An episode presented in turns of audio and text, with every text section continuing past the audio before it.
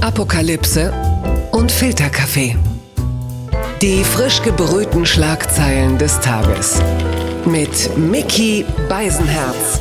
Einen wunderschönen Mittwochmorgen und herzlich willkommen zu Apokalypse und Filterkaffee, das News Omelette. Und auch heute blicken wir ein bisschen auf die Schlagzeilen und Meldungen des Tages. Was ist wichtig? Was ist von Gesprächswert? Und das könnte niemand besser beurteilen als mein heutiger Gast. Er ist ehemaliger Werbetexter. Er war schon lustig, als El Hotzo noch seine ersten Gags an die Magnettafel gelegt hat. Er ist Begründer der hervorragenden Seite schleckesilberstein.com und ab morgen läuft sein Browser-Ballett sogar im TV bei Funk.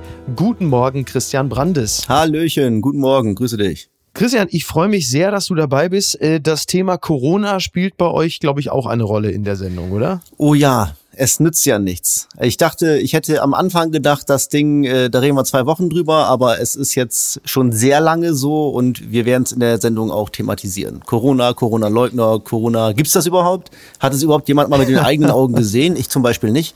Das Virus, ja. darum wird's gehen wir müssen das kurz erwähnen. Uns ist natürlich nicht entgangen, das, was gestern in Trier geschehen ist. Ein Mensch rast in die Menschenmenge mit einem SUV. Fünf Menschen sind tot. Was genau die Hintergründe sind, äh, das ist alles noch nicht so ganz klar und da wollen wir gar nicht spekulieren. Wir wollten nur ähm, zur Kenntnis geben, dass wir das Thema kennen und äh, reden jetzt aber hierüber. Die Schlagzeile des Tages kommt vom Tagesspiegel. KitKat öffnet für Schnelltest. Berliner Fetischclub soll Corona-Testzentrum werden. Ab Freitag soll man sich im KitKat nach Anmeldung testen lassen können. Viele weitere Berliner Clubs wollen nachziehen. 400 Helfer haben sich schon gemeldet. Ja, der Laden wird zum äh, Testzentrum. Äh, das mit den Worten kommt nackt und seid wild verkündeten die Betreiber des Fetisch- und Techno-Clubs äh, vorgestern, dass sie ab dem 4. Dezember Corona Schnelltests anbieten wollen, also für so ungefähr 25 Euro. Das ist ja toll. Also früher hat man sich in dem Laden die Infektion geholt, jetzt äh, holt man sich die Testergebnisse. Das ist doch eine interessante Entwicklung, oder Christian? Ich finde es sehr spektakulär. Weißt du denn eigentlich, ob das Ganze da mit einer Party verknüpft ist oder ist es wirklich nur ein Testzentrum? Das war mir nicht ganz so äh, deutlich. Ja, ist ja eigentlich das Mindeste, ne? Es ist aber tatsächlich so, dass wohl wirklich nur getestet wird bislang. Man kriegt dann irgendwie, also man meldet sich online an, dann kriegt man einen QR-Code und dann darf man da hin. Aber klar, es geht natürlich auch darum, dass man sich demnächst wieder etwas äh, freier bewegen kann. Und ich glaube, das geht auch. Ich meine, hier in Hamburg gibt es das ja auch, äh, dass da demnächst auch es auf dem Kiez Testzentren geben soll, dass 100 Leute sich anmelden können und dann auch für 25 Euro sich testen lassen und feiern können. Also man blickt schon auch so ein bisschen in die Zukunft der Clubkultur und ich glaube, da werden künftig zwei Dinge eine ganz große Rolle spielen. Also A, ist man getestet und negativ, B, noch besser, hat man eine Corona-Impfung und das womöglich in so einer Art Impfpass stehen. Denn äh, wir haben es ja mitbekommen, Qantas, die Airline, erfordert demnächst dann auch eine Impfung, wenn sie denn verfügbar ist. Und da geht die Reise natürlich auch ein bisschen hin. Direkt mal gefragt, würdest du dich impfen lassen? Würde ich mich impfen lassen? Ähm naja, also wie gesagt, ich hatte ja, äh, bevor ich zum Mac umgestiegen bin, hatte ich schon oft Probleme mit Windows. Ähm, ich glaube ja dran, dass, dass, dass es diesen, diesen Chip geben wird. Ähm, ich bin neugierig, also einfach darauf, dass ich die ganze Zeit solitär spielen kann. Und jetzt mal Scherz beiseite, ne, unter uns lustigen Vögeln. Ähm, ich, ja, ich denke, ich werde es äh, ich werd's tun, wobei irgendwie, also ich habe jetzt so lange mich über Impfskeptiker lustig gemacht, dass ich dann aber auch, auch sehr viel von ihnen gelesen habe und ich kann mich davon gar nicht Ach freisprechen. So, ich dachte gelernt, viel von ihnen gelernt. Nee, aber ich kann mich nicht davon freisprechen. Irgendwie, wenn man das so oft hört, dann denkt man sich, vielleicht haben sie aber doch ein bisschen recht. Das ist so ein bisschen wie in der Bibel. So, vielleicht ist ja doch was dran. Ähm, ja, aber, aber, dann sind wir doch schon auch jetzt im Bereich des Glaubens ja, ne? und der Religion. Natürlich, aber hallo. Ja. Also ich würde, ich würde gerne eine Körperhälfte von mir impfen lassen und eine nicht. Ach so. Äh, und dann zu gucken, wie, wie sich das Ganze verhält. So ein bisschen wie das Jenke-Experiment nur fürs Impfen. Ne? Exakt daran habe ich heute gedacht. Ich fand es total verrückt. Ja. Also es ist echt krass, äh, ja. was der Typ da abzieht. Hast du die Fotos gesehen? Ja, ja, Wahnsinn. Es mein ist wirklich der helle Wahnsinn. Gesangsverein. Also noch eine Spritze mehr und er sieht aus wie Bohlen. Das kann ja, ja wirklich niemand wollen.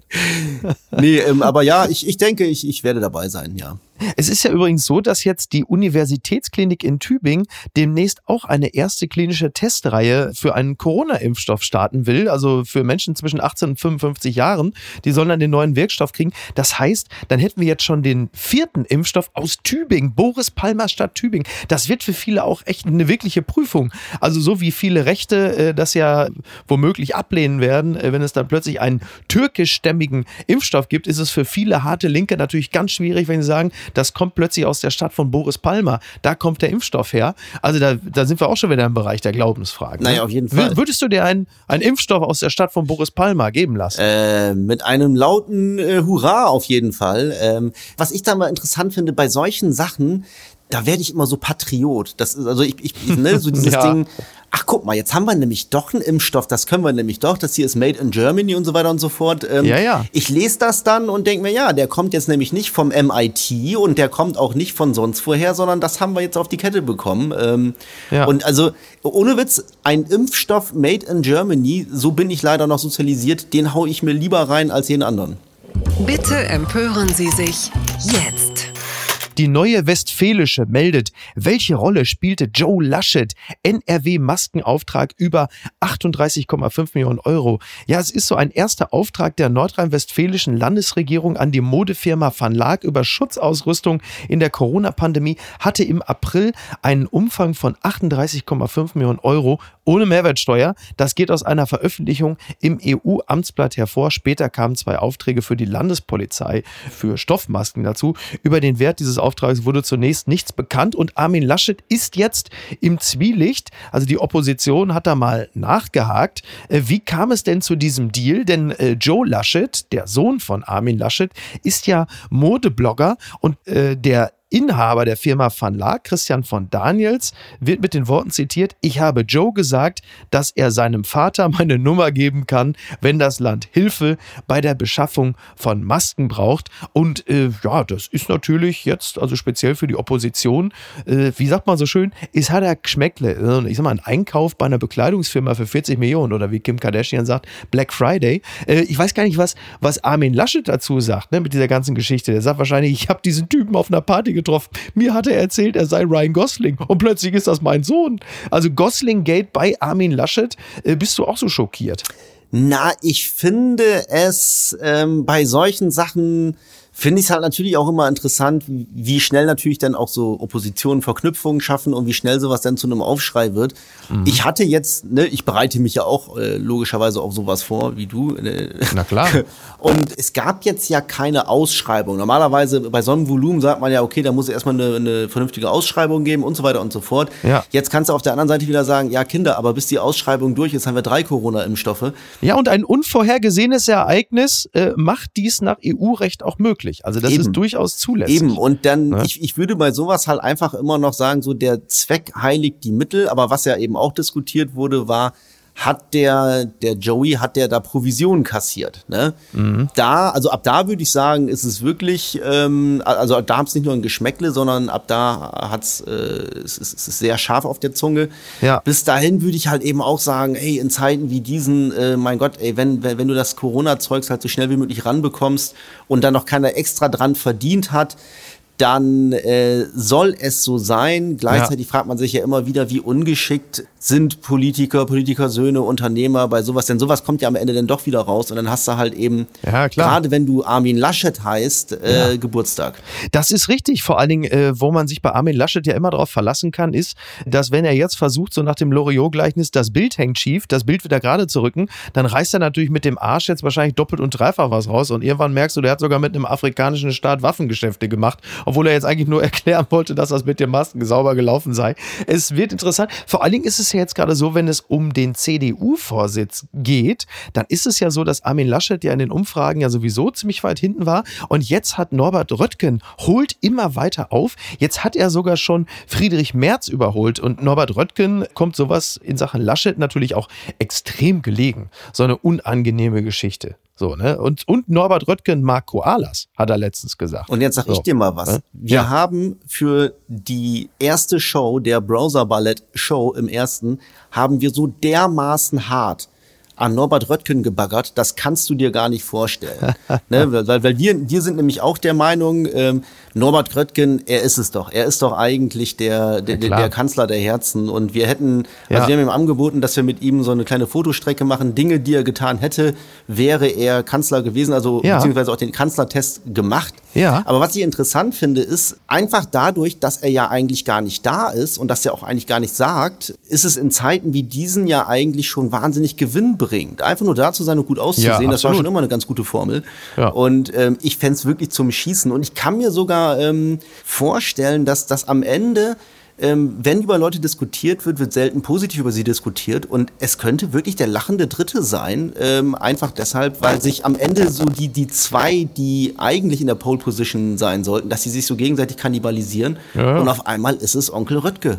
Das kann durchaus passieren, ja. Ich stelle mir übrigens gerade vor, als Röttgen meinte, ich mag Koalas, dass dann Friedrich Merz sich irgendwo mit, ja, ich, ich habe mal eine angefahrene Katze gerettet. Gut, ich habe sie selber angefahren, weil ich im Band spontan vor einem Jongleur an der Ampel geflüchtet bin, habe ich das Vieh auf eine fremde Türschwelle gelegt und dort geklingelt. Aber das Tier hätte es ohne diesen Einsatz nicht geschafft. Ähm, Friedrich Merz, der ist heute in der Sendung unterrepräsentiert. Eine Sache würde ich gerne noch ganz schnell zu Joe Laschet sagen. Der Mann hat magische Kräfte.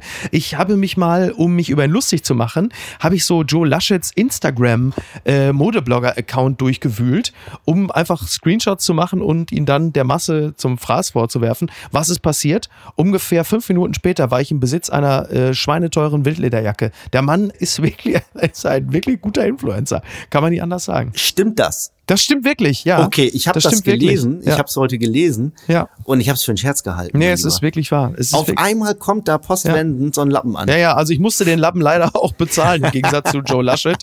Aber das war, ich habe eigentlich gedacht, so, dem brockel ich jetzt richtig ein. Oh, hey, Moment mal, die Jacke sieht ja super aus. Die muss ich haben. So, und, und Ah, das damit wirklich- wären wir auch schon bei Lobbyismus. Ja, siehst du? Ich jetzt einfach Ja, mal. oh Mann, ey. Jetzt hast du es verstanden, ne, wie es funktioniert. Jetzt habe ich es kapiert. Ja. Sowas kann man sich nicht ausdenken. Ja, also allerdings während Shutdown rechter EU-Politiker mit Drogen bei illegaler Sexparty erwischt. Das schreibt der Stern.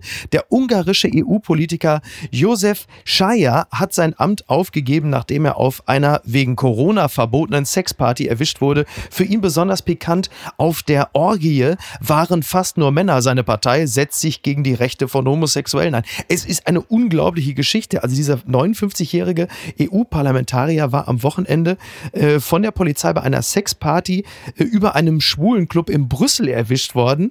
Ne? Ist ja klar, ist ja auch Shutdown in, in Brüssel, das kommt dazu. Und dann wollte er über die Dachrinne flüchten und es wurden in seinem Rucksack auch noch Drogen gefunden. Also mehr geht ja gar nicht mehr. Das wäre eigentlich nur noch zu toppen Die gewesen. Drogen waren aber nicht seine. Nee, ja, die, die Drogen waren nicht seine, ne? Sind nie seine. Nein, natürlich, natürlich, natürlich. Das wäre ja nur noch zu toppen gewesen, wenn im Rucksack jetzt noch die 1,9 Milliarden von Wirecard drin gewesen wären. Oder das Rezept für Novichok. Es ist ja unglaublich. Das erinnert mich so ein bisschen an die republikanischen Senatoren in den USA, die immer so besonders heftig gegen Homosexuelle wettern. Denn äh, der Kollege Schaier, der gehört ja zur rechtspopulistischen Partei Fidesz. Er ist auch ein enger Vertrauter von Viktor Orban und äh, hat sich halt eben auch für Gesetze eingesetzt, die die Verfassung ändern, wo es darum geht, den, den Satz zu implementieren. Ungarn soll die Institution Ehe als Einheit zwischen einem Mann und einer Frau schützen. So, der Mann hat nämlich ja auch eine, äh, eine Frau und eine Tochter.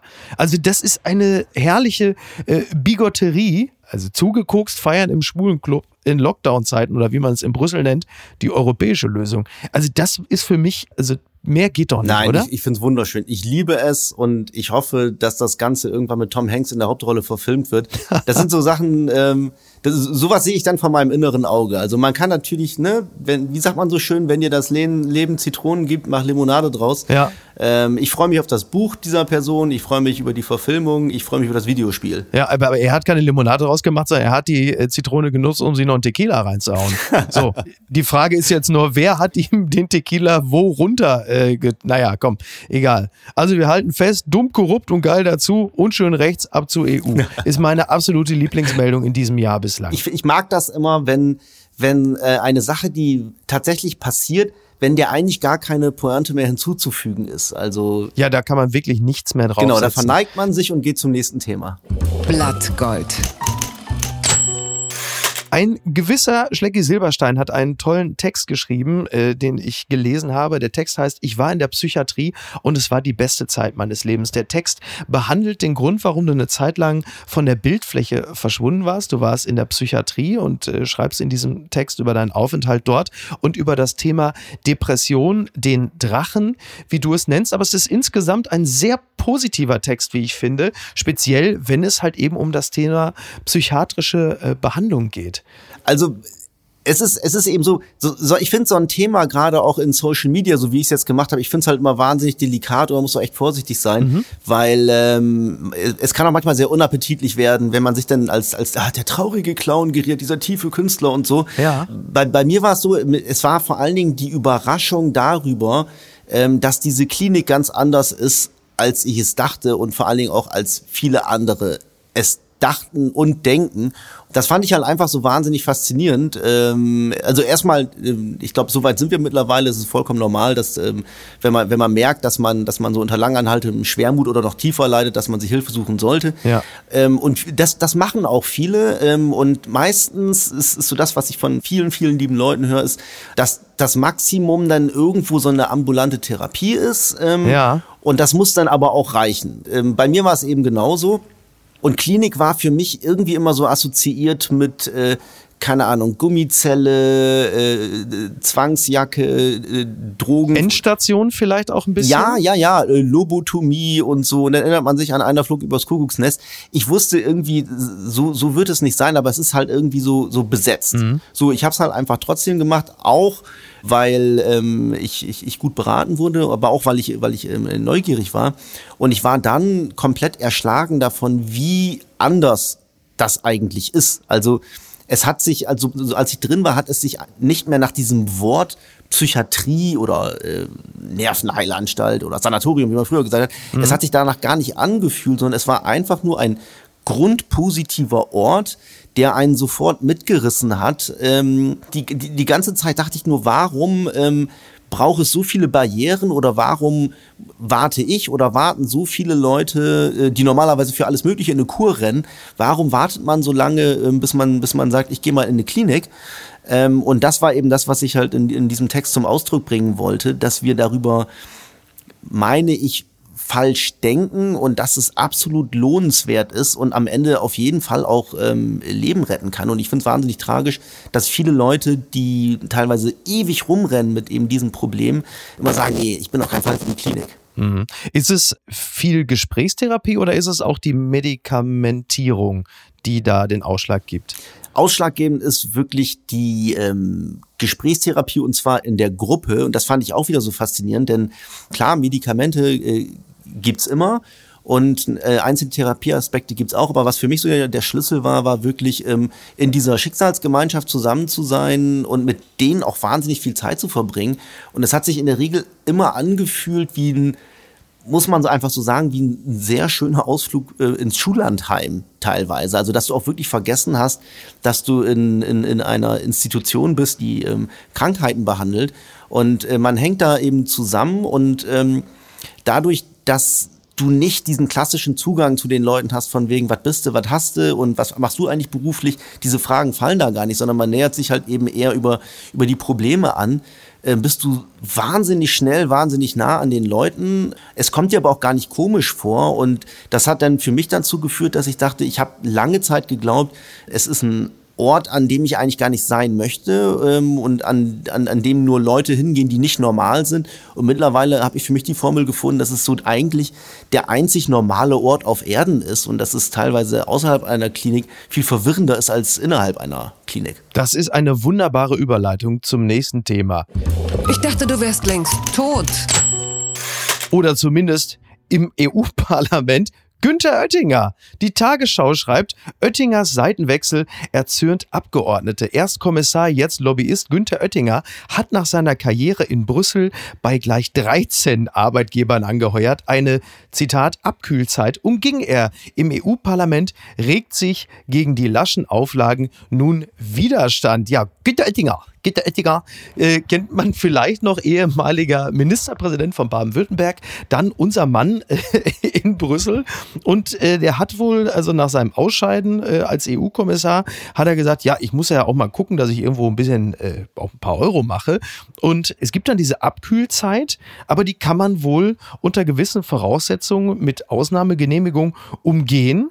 Und jetzt hat er halt einfach 13, 13 Jobs, ja, unter anderem äh, als Aufsichtsrat bei der Tunnelbohrfirma Herrenknecht. Herrenknecht, äh, die sind immerhin Weltmarktführer. Dann kommen noch Tätigkeiten für die Unternehmensberatung Deloitte glaube ich, heißen sie, für eine Fondsgesellschaft und eine Kommunikationsberatung. Ich weiß nicht, warum ausgerechnet Günther Oettinger, warum man dem eine Kommunikationsberatung äh, zutraut, aber gut, das soll so sein. Ich glaube, das einzig Positive, was man über Günther Oettinger sagen kann, ist, dass er nicht bei dieser schwulen Gangbang-Party war. Ansonsten fällt mir da echt nicht viel mehr dazu ein. Günther Oettinger. Also bist du da stolz? Empfindest du da auch Nationalstolz? Na, bei sowas denke ich mir einfach nur, dass das äh, wahrscheinlich hat Günther Oettinger sich selber gedacht, ich werde mich äh, voll konzentriert und mit vollem Fokus äh, einzig und allein auf diese 13 Jobs konzentrieren. Das ist ja bei so einer Sache immer so ein, so ein Problem. Also ich finde es halt bei der Summe, äh, äh, also da kommt das Geschmäckle rein. Also nochmal das extra Geschmäckle. Ja. Ähm, es, es, ist ja, es ist ja legitim, wenn du sozusagen in der, in der Politik dich mit einem Bereich befasst hast, ähm, den du danach auch in der Wirtschaft weiter vertiefen kannst. Ne? Das ist ja, Ja, das ist richtig. Das, das ist ja erstmal äh, auch Ja. nicht verboten und es ist auch okay so, aber Ja. ich finde bei der Summe, da ist es ja irgendwie ganz klar, dass es da jetzt gar nicht so sehr darum geht, dass er eine Leidenschaft für irgendwas entwickelt hat, sondern dass es einfach darum geht, dass sich irgendjemand sein Adressbuch eingekauft hat. Genau. Und ähm, da geht's dann halt einfach, ja, darum, sich mit, er, 67 Jahre alt, nochmal etwas vergolden zu lassen. Wobei jetzt mal eine ganz spektakuläre Sprengstoffthese, die auch nicht von mir stammt, aber die ich ein paar Mal gehört habe und die ich sehr interessant finde.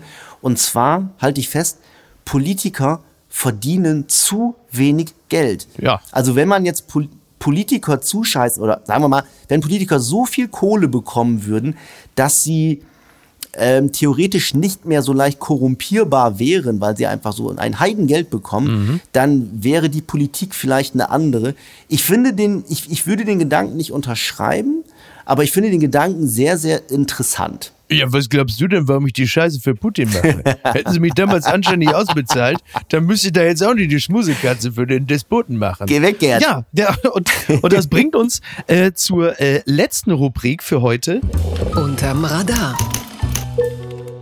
Ich habe es nicht gewusst, VIP.de meldet es. Wladimir Putin soll eine heimliche dritte Tochter haben. Die Geschichte um Putins dritte Tochter sollte nie ans Licht kommen. Ja, es ist wohl so. Es gibt die ehemalige Haushälterin von Putin, Svetlana Krivonogic. So, und Journalisten haben sich gefragt, warum eine Haushälterin, ja, warum die plötzlich äh, äh, Apartments, Luxushäuser, Edelrestaurants in den besten Stadtvierteln im Wert von äh, rund 100 Millionen Euro hat.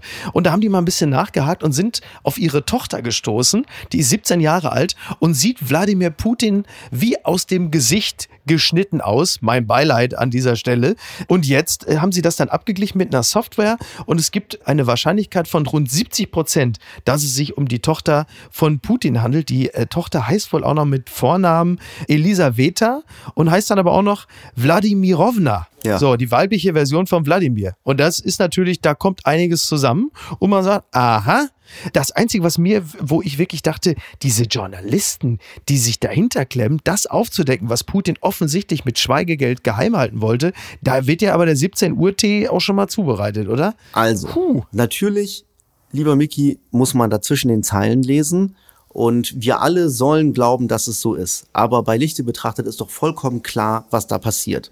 Diese junge Dame, die angeblich Wladimir Putin wie aus dem Gesicht geschnitten ist, ist Wladimir Putin. Und jetzt sage ich dir, was als nächstes passiert. Ah. Ähm, Wladimir Putin wird wahrscheinlich an, sagen wir mal, an einer Krankheit sterben. Und oh Wunder, plötzlich kommt eine junge Dame, die oh Wunder genauso aussieht wie er, plötzlich oh Wunder an die Öffentlichkeit und landet im Kreml und wird im Namen des Herrn Putin die Geschäfte weiterführen. Das ist ein abgekartetes Spiel, das kennt man oft aus Russland und ähm, ich kann dir nur raten, Augen aufmachen, selber denken.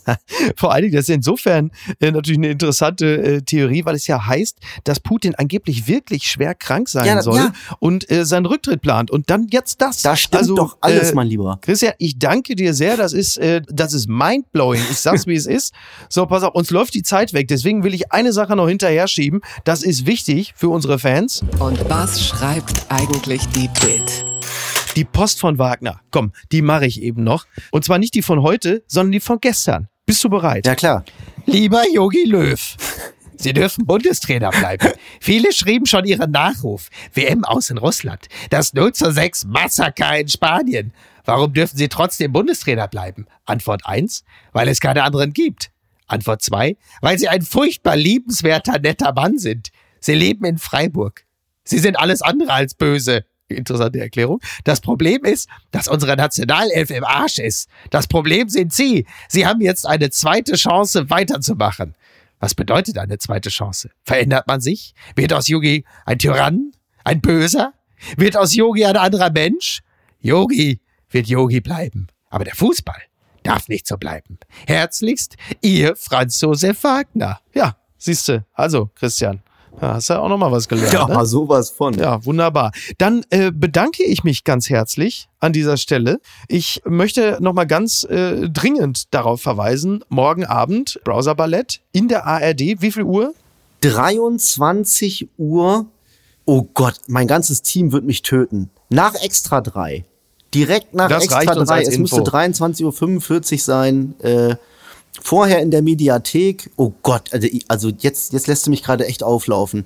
Aber auf jeden Ja, Fall einfach Extra morgen 3. nach Extra 3 Einfach- einfach, dranbleiben, geht Genau, weiter. Dranbleiben. Ich möchte nur an dieser Stelle noch ganz herzlich dem Hamburger Verleger Oliver Wurm äh, zum Bundesverdienstkreuz gratulieren. Mehr als verdient. Toller Typ, leidenschaftlicher, ähm, tja, was nennt man, wie nennt man so jemanden? Entrepreneur, äh, Medienmacher, Verleger. Äh, eigentlich, äh, man kann so sagen, es ist quasi der Hamburger Citizen Kane. Herzlichen Glückwunsch, lieber Olli. Und allen anderen einen schönen Tag. Christian, dir vielen Dank und komm doch gerne wieder, wenn du magst. Oh, sehr gerne, mein Lieber. Sehr schön. Also, mach's gut. Bis denn. Mach's besser. Ciao, ciao. Ciao. Apokalypse und Filtercafé ist eine Studio Bummens Produktion mit freundlicher Unterstützung der Florida Entertainment. Redaktion Niki Hassania. Produktion Laura Pohl. Ton und Schnitt Niki Franking. Neue Episoden gibt es jede Woche montags, mittwochs und freitags, überall, wo es Podcasts gibt.